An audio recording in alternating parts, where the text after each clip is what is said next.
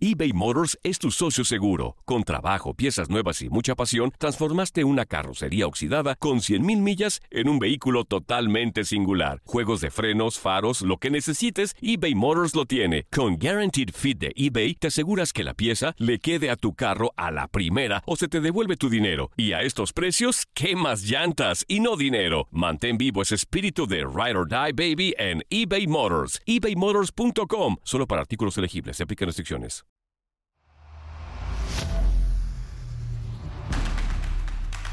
Algunos le llaman intuición, ingenio, ocurrencia, viveza, chispa, colmillo, pasión, entrega.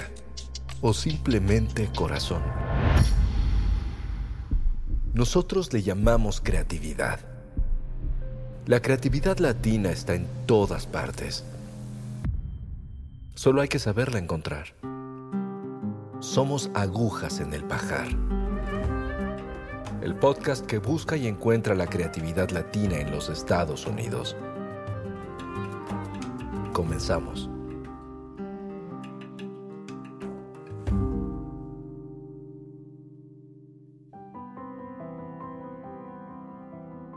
Los días perfectos, la primera novela de Jacobo Vergareche, es uno de los grandes éxitos literarios del último año.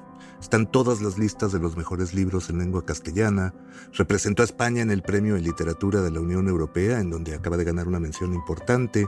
Jacobo también acaba de ganar un premio literario de San Jordi en Barcelona. Y Jacobo se ha pasado el último año dando entrevistas, recorriendo todas las librerías de España, firmando autógrafos, tomándose selfies con miles de fans de su libro, que es una novela con mucho corazón, escrita con una franqueza y una inteligencia verdaderamente abrumadora y que habla del tedio en el amor.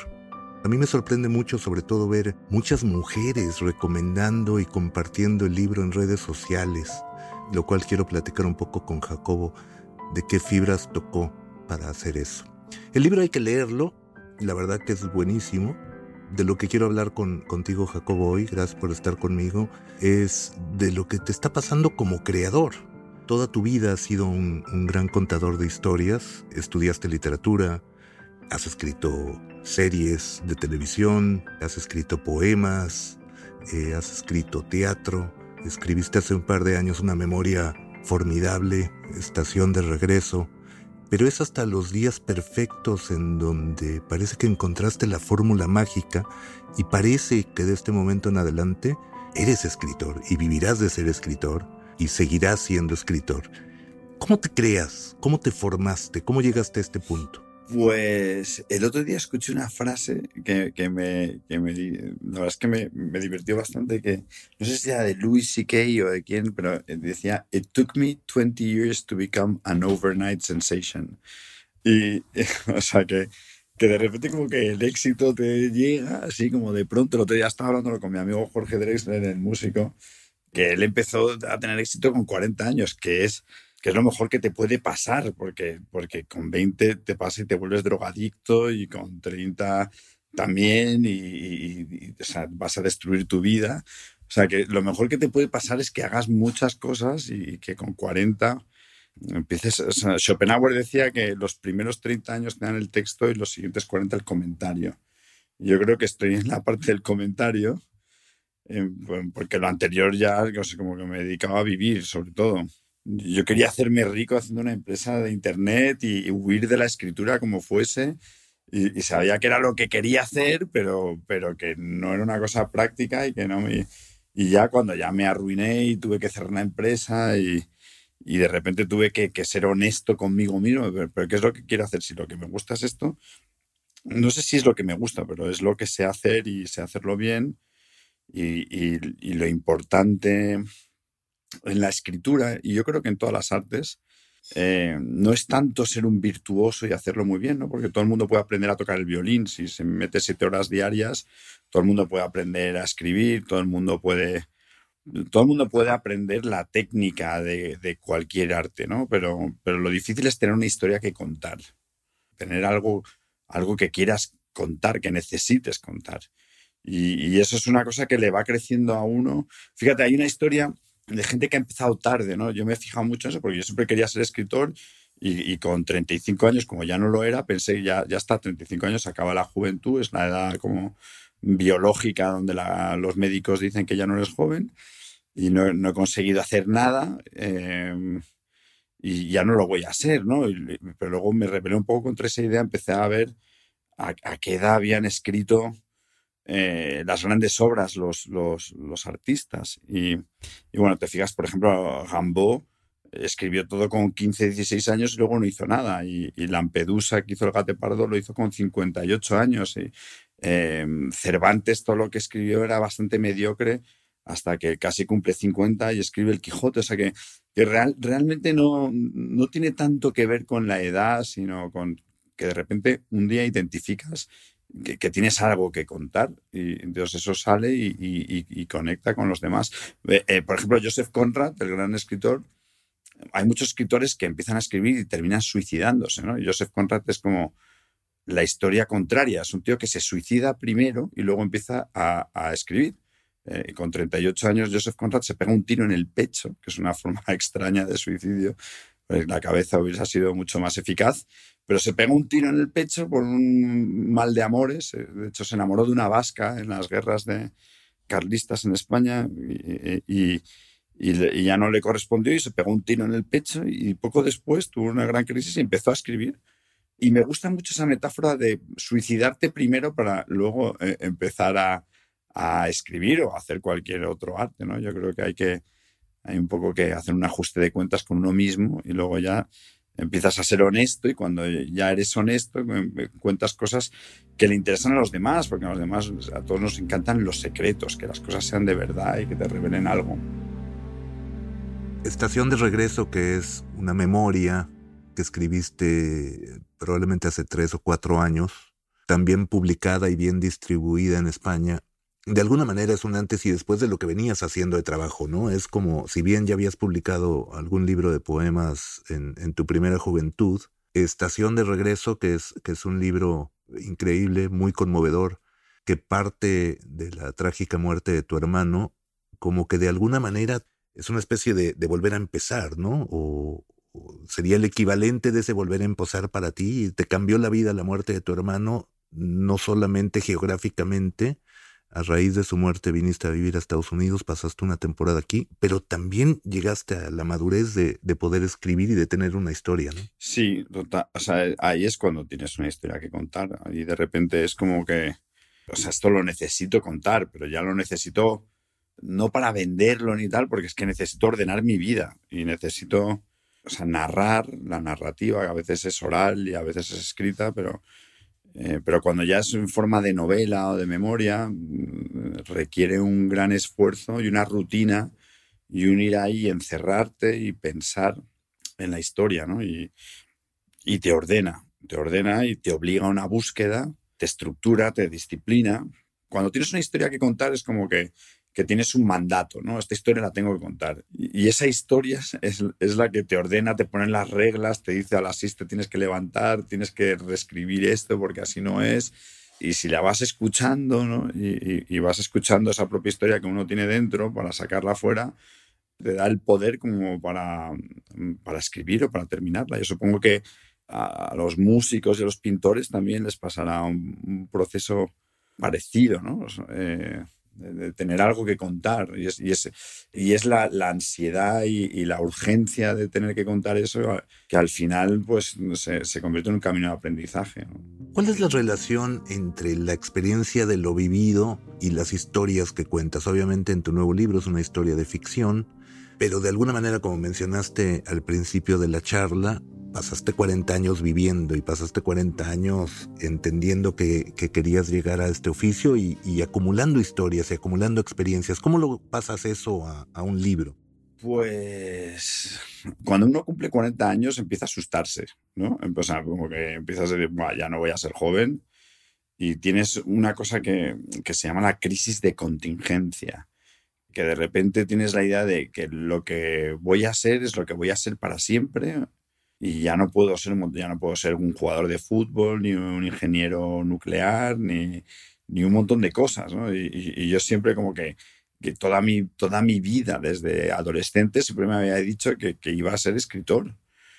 Y, y, tenía un montón de historias, porque yo soy una persona que me, me siento en una mesa a cenar y, y, tengo mil anécdotas, pero una anécdota no es una novela.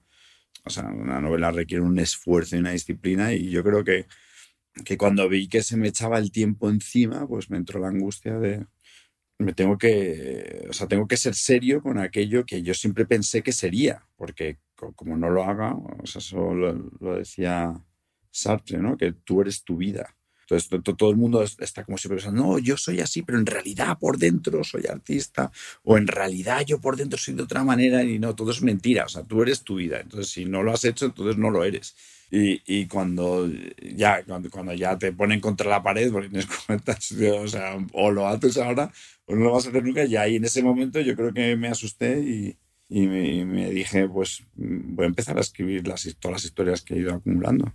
Y, y, así fue, en realidad. Sí, yo creo que fue por un poco de, de miedo de, de, volver a España con un proyecto de inmigración fracasado, que era, yo pensaba, me voy a ir a Estados Unidos, me voy a hacer rico en el mundo digital y, todo eso no salió, porque era imposible que saliese, porque es que yo no era esa persona.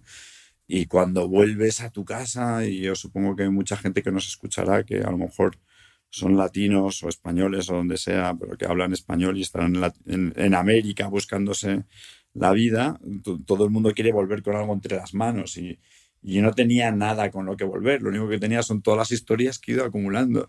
Y dije, esto tiene un valor, o, o por lo menos voy a intentar que lo tenga y para eso hay que escribirlas. Oye, te agarró un poco de sorpresa, como dije al principio, la recepción que ha tenido Los Días Perfectos. Es un libro, en el fondo es un libro triste, digo, es un libro se disfruta mucho la lectura, pero es un libro que trata sobre el desamor. A mí me ha sorprendido muchísimo la acogida que ha tenido entre las mujeres. No, no sé qué piensas tú de eso. Como que tocaste una fibra que de pronto ahora el éxito es este libro que habla de que el amor se acaba. Mira, o sea, yo creo que aparte esto está medido, que las mujeres leen mucho más ficción que los hombres, ¿no? Es curioso. A los hombres les gusta más el ensayo o, no leen directamente.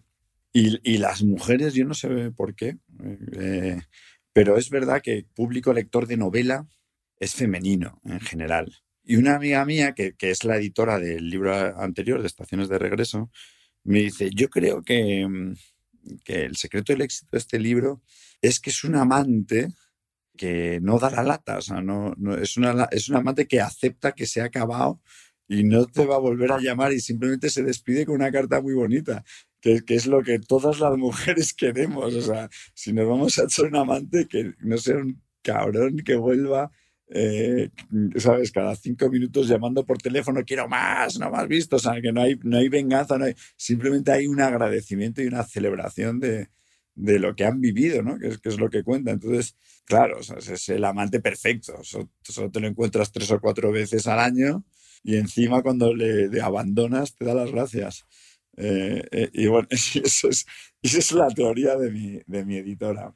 Yo la verdad es que no, no lo sé, o sea, yo, yo, creo que, en realidad este libro lo podría haber escrito una mujer igual que, que un hombre, ¿no? que, todo el mundo que está en una relación de muchos años, una de las primeras cosas que tiene que hacer es aprender a gestionar el aburrimiento y el tedio. O sea, el, el, fíjate, en Estados Unidos yo me di cuenta de una cosa que me llamó la atención, lo de San, San Valentín, ¿no? San Valentín es un, es un invento absolutamente perverso del Valentine's Day de los americanos, que, que, no deberíamos, nadie debería imitar en el resto del mundo, que es el día donde te das cuenta que no tienes nada que contarle a tu mujer. Entonces todo, todo el mundo se va a cenar y yo me acuerdo en Valentine's Day, porque mi mujer y yo huimos de este tipo de, de cosas porque no queremos enfrentarnos a, a, esas miserias, ¿no? Pero, pero tú ibas a Valentine's Day y veías en los restaurantes mesas de dos de gente que está mirando su celular, que está comentando si la comida está fría o caliente, que está negociando entre ellos dos si se entregan a la siguiente botella, que es la única manera de escapar a, a Valentine's Day de una manera honrosa, es emborracharse. Pero es un gran fracaso eh, eh, monumental, porque después de 20 años eh, te quieres y hay cariño y tal, pero no, no, es imposible irte a una cena y, tener mucho de qué hablar. Si te has despertado en la misma cama has visto a tus hijos por la mañana, ya, ya te sabes todo lo que te puede contar otra persona. Y lo que no sabes es porque no quiere que lo sepas. Entonces, y de, esto habla el libro, ¿sabes? Es una reflexión honesta sobre este tipo de cosas. Y, yo creo que, bueno, pues que, parte del éxito del libro es de hablar de algo que nos pasa a todos. Fíjate, los libros que, están bien y que funcionan es cuando alguien le pone palabras a algo que estaba sintiendo. Entonces dices, oh, le pasa como a mí, de repente hay como una comunión ahí de, joder, no, no, estoy solo, hay alguien que le está pasando lo mismo que yo. Y, y, el libro habla de que nos aburrimos y nos aburrimos muchísimo, y más en pareja.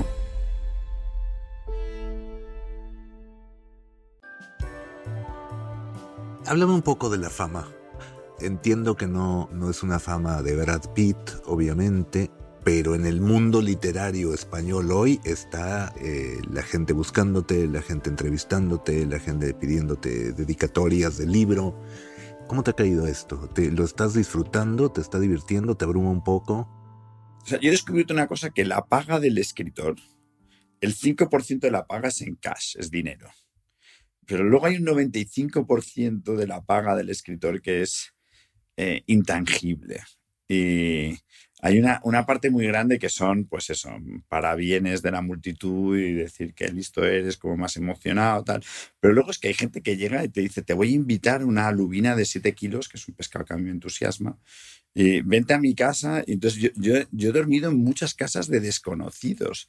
En el book tour me llamaban de la editorial o me llamaban en Instagram, oye, sé que vienes aquí, no te quedes en un hotel, vente a mi casa te voy a, que sé que te gusta comer, te voy a, te cocino esto, tal.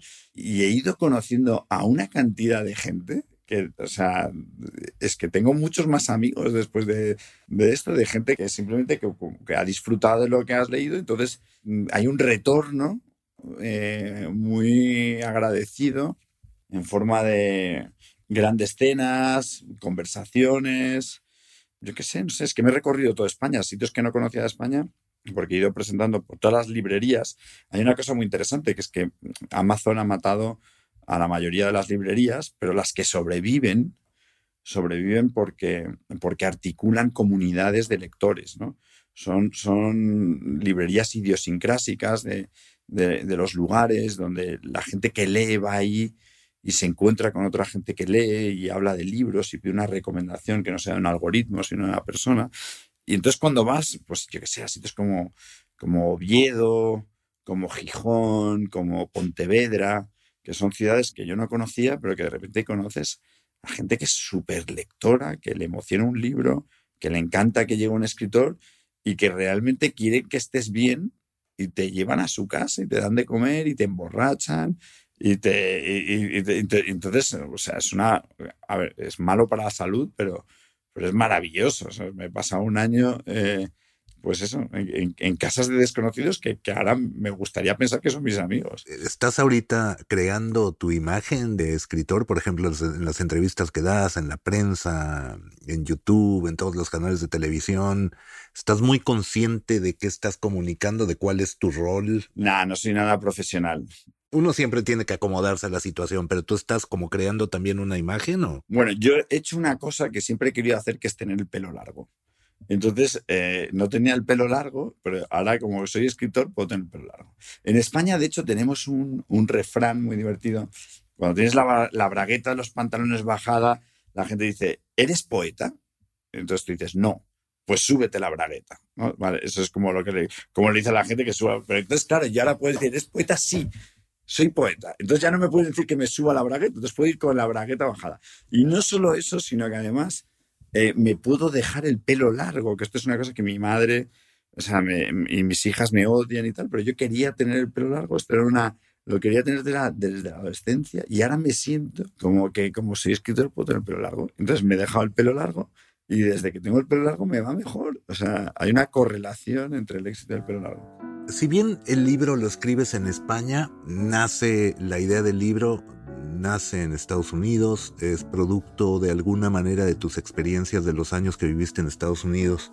Platícame un poco más de ese, del rol de Estados Unidos en tu obra y en tu transformación hacia escritor. Bueno, yo creo que Estados Unidos ha sido un sitio importante, muy importante en mi vida, en dos momentos de mi vida, porque yo estudié en Boston luego en Massachusetts, luego volví, luego fui a Texas y, y, para mí Texas es un sitio mi favorito en Estados Unidos después de haber vivido ahí, porque tiene esa mezcla entre lo mexicano y lo latino y, y lo americano y el, emprendedor, el emprendimiento y el conocer a gente. O sea, eh, eh, tiene, Austin tiene una cosa que es donde yo viví, que, que, que, la gente es, va al encuentro de otra gente. ¿no? Yo, yo, vivo en una sociedad muy, en el fondo muy cerrada, eh, que es la sociedad española, que tú tienes los mismos amigos desde los cinco años, que son amigos de barrio, o amigos de cole, o amigos de tal, y, y, que es maravilloso eso, porque son lealtades de, de, con mucha perspectiva y muchos años, y, creces juntos,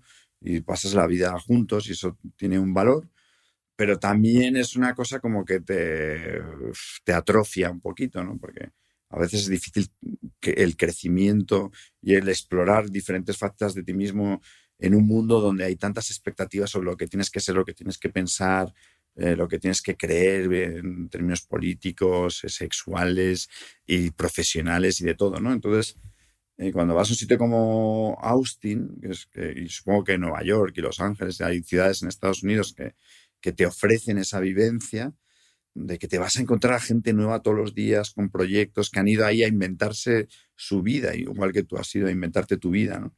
Y, eso te abre muchísimo y, te permite plantearte, bueno, pues voy a ser lo que quiero ser, ¿no? Que es una pregunta como, es un anhelo muy americano, ¿no? Eh, be whatever you want, pursuit of happiness, ese tipo de cosas de, de invéntate tu vida, ¿no? O sea, vístete como te dé la gana, haz el negocio que quieras.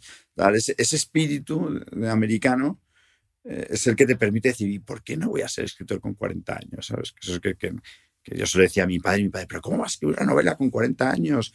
Ya se te ha pasado el arroz, eh, búscate, da clases de inglés, que es lo único que sabes hacer. ¿Sabes lo que me, que me decía? Que como la única atributo que tenías que hablaba inglés y que podía dar clases. O mis padres estaban desesperados. Pero el americano es como que no se rinde nunca, siempre piensa que, puede hacer cualquier cosa con su vida a, cualquier edad, ¿no? Eh, y eso sí, eso me, yo creo que eso me lo dio Estados Unidos. Oye, ¿cómo ves el próximo libro? ¿Le tienes miedo? ¿Le tienes ganas? ¿Hay un temor de ser un one hit wonder? ¿Cómo encaras eso? Porque alguien te estará pidiendo ya otro libro, ¿no? Sí, sí, sí. Y de hecho me han llamado otras editoriales. Yo me mantengo fiel a la mía, que me encanta. ¿Le tienes miedo? No, no le tengo miedo porque ya lo empecé a escribir y hace un tiempo y, me gusta mucho. También me pasa medio en América, medio en España, en el Burning Man y en, Menorca, concretamente. Y fíjate, es que yo ya he escrito dos, ¿vale? El primero mm, pasó sin pena ni gloria, pero no me parece que sea peor que el, que el segundo. El de estaciones de... Estaciones de regreso no, no es... No, es un librazo. Por eso, o sea, los dos libros yo creo que están bien y de hecho le tengo más cariño al primero porque, porque es mi historia, ¿no? Y sin embargo, pues ah, bueno, ahora, como que ha resucitado gracias al éxito del otro y, está en segunda edición.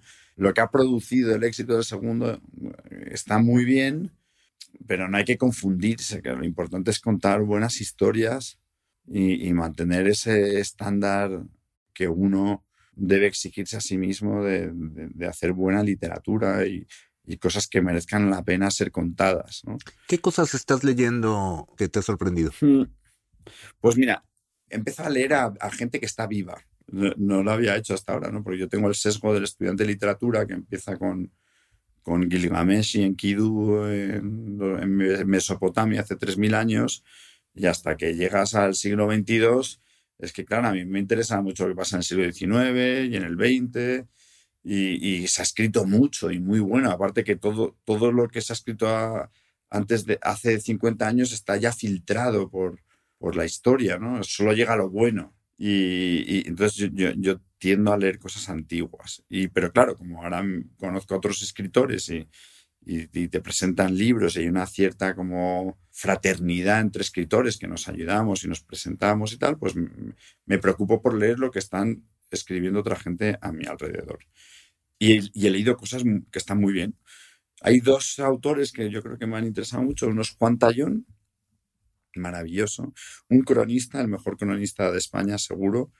O os recomiendo que leáis las, las columnas de Juan Tallón no van de política ni nada, es su mirada hacia el mundo y, cómo ve él el mundo, que es una manera maravillosa, llena de humor, llena de ternura y, realmente que es, que es una persona que te cambia la manera de, de, ver lo que tienes delante de ti todos los días, ¿no? que eso es lo más grande que se puede hacer en literatura. Entonces, Juan Tallón es un gran escritor.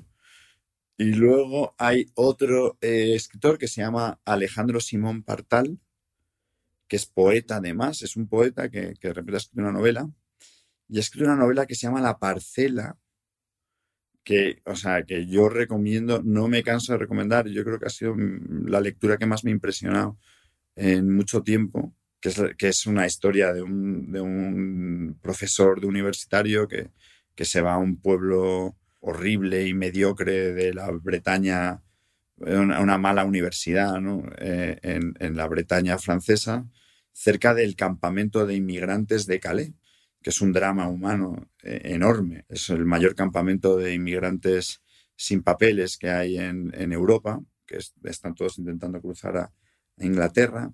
Y entonces es, es una relación de amor entre este profesor y un inmigrante sirio.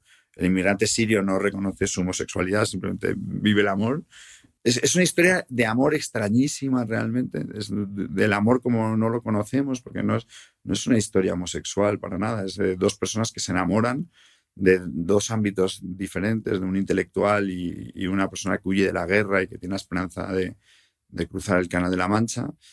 Y, una, es, una, historia luminosa, o sea, que, que, la recomiendo muchísimo. Alejandro Simón Partal, La Parcela.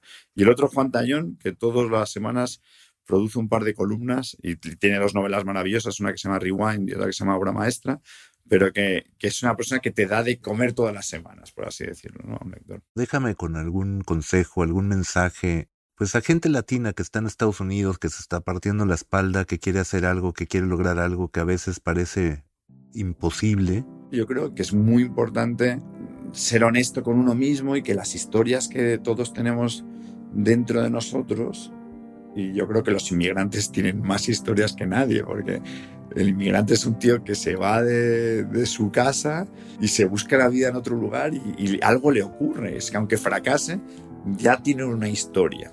¿Sabes? Ya tiene una historia personal que no es la misma que la de su padre y la de su abuelo tal, es la de el tío que se fue e intentó hacer algo y tal. Entonces, con que se escuche a sí mismo con cierta honestidad y, y lo intente contar, ya tiene un punto de partida importante. Y luego hay otras cosas que son importantes, que es el que vuelve a su casa, porque yo, volví a España, ¿sabes? yo pensaba que me iba a quedar en Estados Unidos, luego volví a España. Y volver también produce un montón de, de historias y claro, uno nunca vuelve ni al mismo sitio ni siendo el mismo, o sea que, que, también es interesante explorar lo que pasa cuando, cuando uno vuelve, ¿no? O sea que a cualquier inmigrante le diría eso, que escuche sus historias y a los que tienen alrededor, porque no hay, no hay historias más fascinantes que las de los emigrantes. Eh, eh, y, si quiere ser narrador, que las cuente, porque seguro que tiene una, una gran historia que contar, ¿no? De dónde se fue, qué es lo que dejó detrás y qué es lo que está buscando. Que las grandes historias tienen eso en el ADN.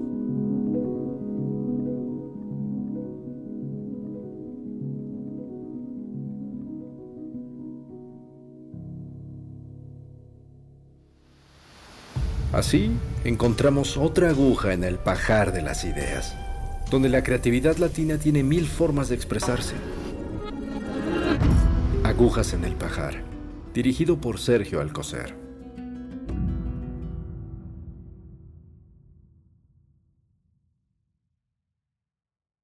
¿Sabías que la línea 988 de prevención de suicidio y crisis ahora ofrece opciones de mensaje de texto y chat en español? Si tú o alguien que conoces está pasando por una situación difícil o por una crisis de salud mental, la línea 988 te conecta con ayuda especializada 24 horas al día, 7 días a la semana. Ahora puedes llamar o textear al 988 o visitar la página línea988.org para hablar con un consejero especializado en tu idioma. Hay esperanza. La línea 988 funciona.